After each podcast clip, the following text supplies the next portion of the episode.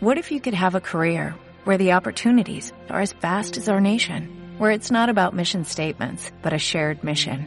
At U.S. Customs and Border Protection, we go beyond to protect more than borders, from ship to shore, air to ground, cities to local communities. CBP agents and officers are keeping people safe. Join U.S. Customs and Border Protection and go beyond for something far greater than yourself. Learn more at cbp.gov/careers. Bienvenidos a Radio Libertad Constituyente.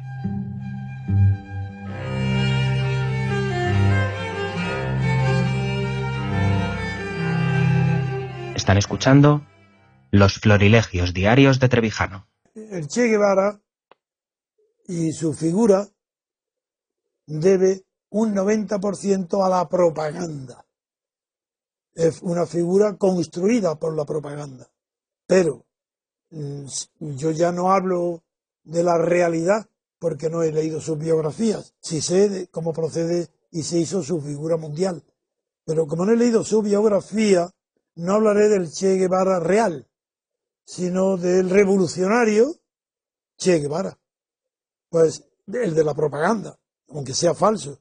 Esa figura me parece muy atractiva, pero al estar unido en su primera época, también en la propaganda, con Fidel Castro, ya aparece desdibujada su figura, la de Che Guevara en gran parte porque Fidel Castro tuvo una evolución distinta. Él no se incorpora desde Argentina o desde fuera de Cuba a una revolución cubana, sino que Fidel Castro es el que la inicia, en Sierra Maestra, como queráis, y el Che Guevara se incorpora a ella.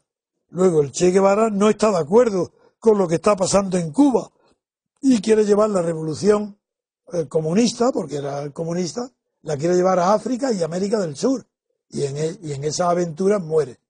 Bien, yo no me considero un revolucionario de la igualdad, que eran ellos. Yo, en cambio, sí que me considero, y lo soy, un revolucionario de la libertad colectiva. Ahí sí sé que no tengo antecedentes, que he creado una nueva idea colectiva que es la de la libertad. Y a esa sí que he dedicado mi vida, mis estudios, mi formación, mis riesgos, mis peligros, todo lo corro por la idea de la libertad política colectiva, que para mí no tiene fallos, porque así como la igualdad me parece una utopía imposible de conseguir, la libertad en cambio es todo lo contrario, es que la libertad por sí misma, por su propia sustancia, por su propia esencia, la libertad o es de todos o no es de nadie. Quiero decir, no es verdad que mi libertad termine cuando comience la tuya, como dicen vulgarmente los ignorantes. No, no, no, no. Si la verdad es mucho más profunda. Es que yo no soy libre mientras que tú no lo seas. Eso es distinto. Es mi libertad no comienza hasta que no comience la tuya. Ese es el resumen de la libertad colectiva.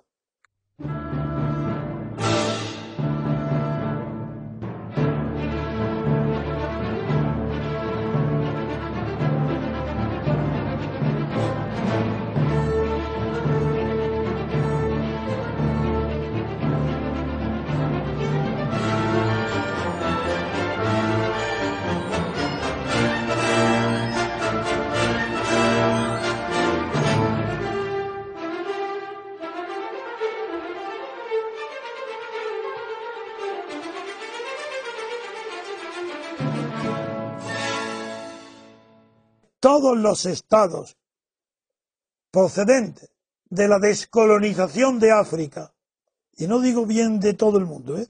del tercer mundo, el llamado entonces, sino de África, desde luego, que antes eran colonias de potencia europea, todos esos son estados sin nación. Nace el Estado antes que la nación.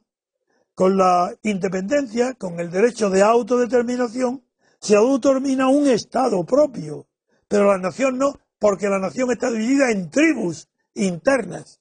Y esas tribus internas eh, fue el resultado de una división artificial de las colonias, con la doctrina Estrada, que se, con un cartabón y con líneas rectas se dividían el continente africano, las potencias europeas.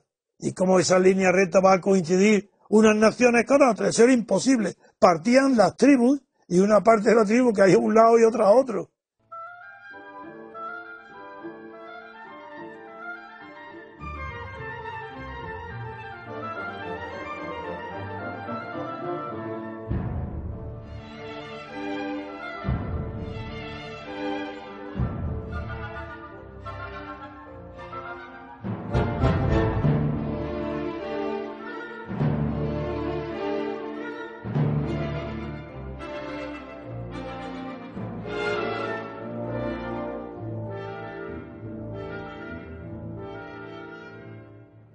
Continuamos con más noticias que subimos ayer sobre ETA, aunque en este caso nos vamos al bando de enfrente, que son ni más ni menos que las víctimas.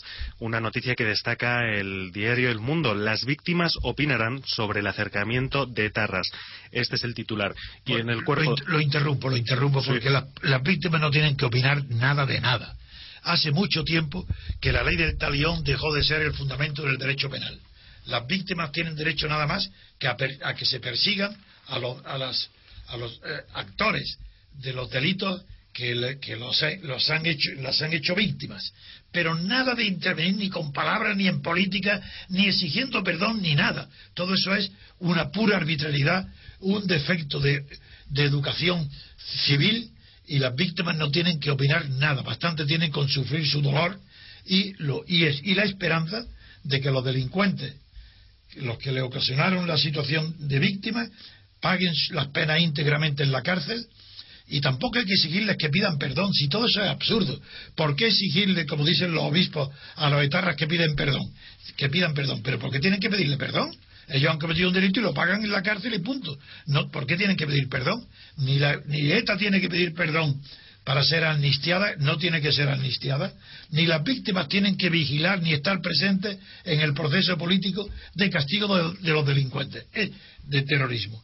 Eso es absurdo, es pura demagogia de la Iglesia, del Estado, de los ministros, ni, ni, se puede obligar a que pidan perdón el delincuente, allá él, eso por qué obligarle a que pida perdón, además, eso que eh, obligarlo a que a que mienta, a que sea un traidor, ah, si esa es la condición para que le, para obtener una ventaja, fíjate lo sencillo que es que digan ellos, eh, perdón a las víctimas, siendo mentira. Eso, eso no se puede exigir, eso no es propio del Estado. Eso es propio de las religiones.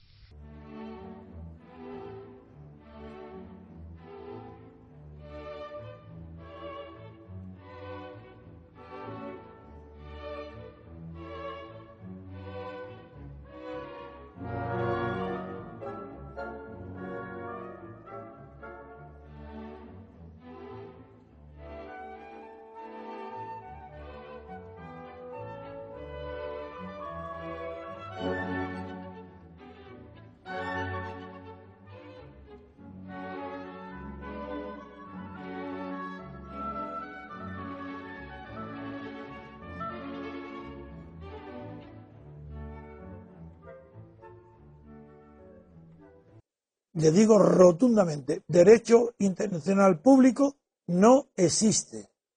La ONU será un organismo internacional público, pero de ahí a que sea fuente de derecho internacional público, no, eso no es verdad. Para que haya derecho internacional público se requerirían tres condiciones y no ninguna de las tres se cumple. Empezando por abajo, tenía que haber una policía mundial unos jueces mundiales y unos legisladores mundiales y una ejecución de las leyes mundiales. Tendría que haber gobierno del mundo, legislación del mundo, policía del mundo, jueces del mundo, etcétera. Es decir, no existe el derecho público internacional. Lo que existe es derecho internacional privado y por tanto la función es el arbitraje entre las grandes empresas o instituciones.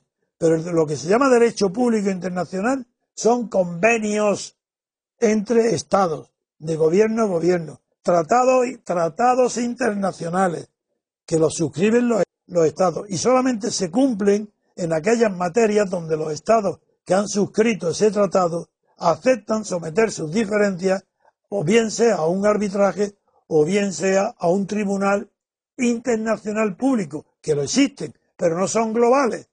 por lo tanto, el derecho público internacional existe limitadamente en aquellos sectores que han sido aceptados someter al derecho público legislado, lo cual no quiere decir ni que sea modélico ni que sea universal.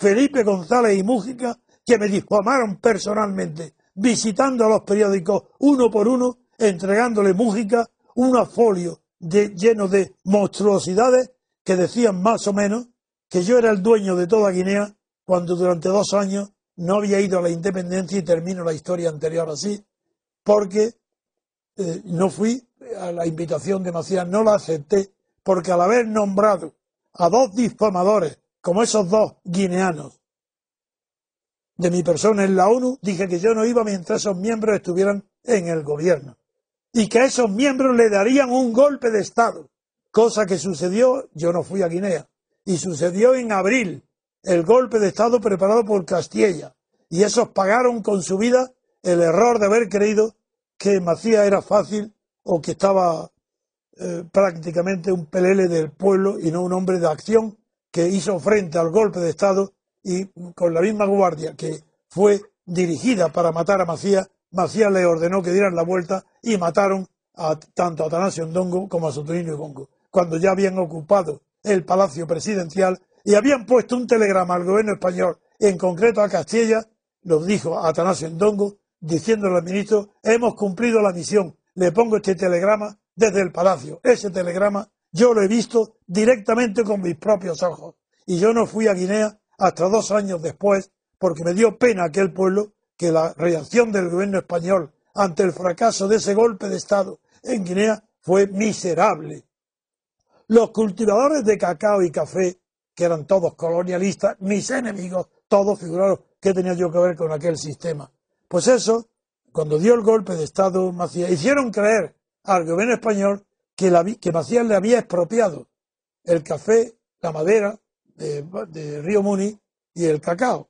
Y entonces constituyeron aquí en España una asociación de perjudicados por Macías, cuyo abogado era Manuel Jiménez de Parga. Obtuvieron una indemnización del gobierno español cuando Macías no había tocado ni un metro cuadrado de cacao, café ni madera, ni un árbol. No lo había respetado porque Macías, a quien admiraba más por encima de todo, mucho más que a mí, era a Franco. Y con quien quería Macías tener relaciones buenas era con España. Pero le hicieron la guerra. Los intereses coloniales de estas personas desalmadas y Castilla fue el irresponsable que motivó la crisis de Guinea. Me dio pena de ese pueblo y por eso fui dos años después a recibir la condecoración que me había ofrecido y que yo rechacé en cuando adquirió la independencia.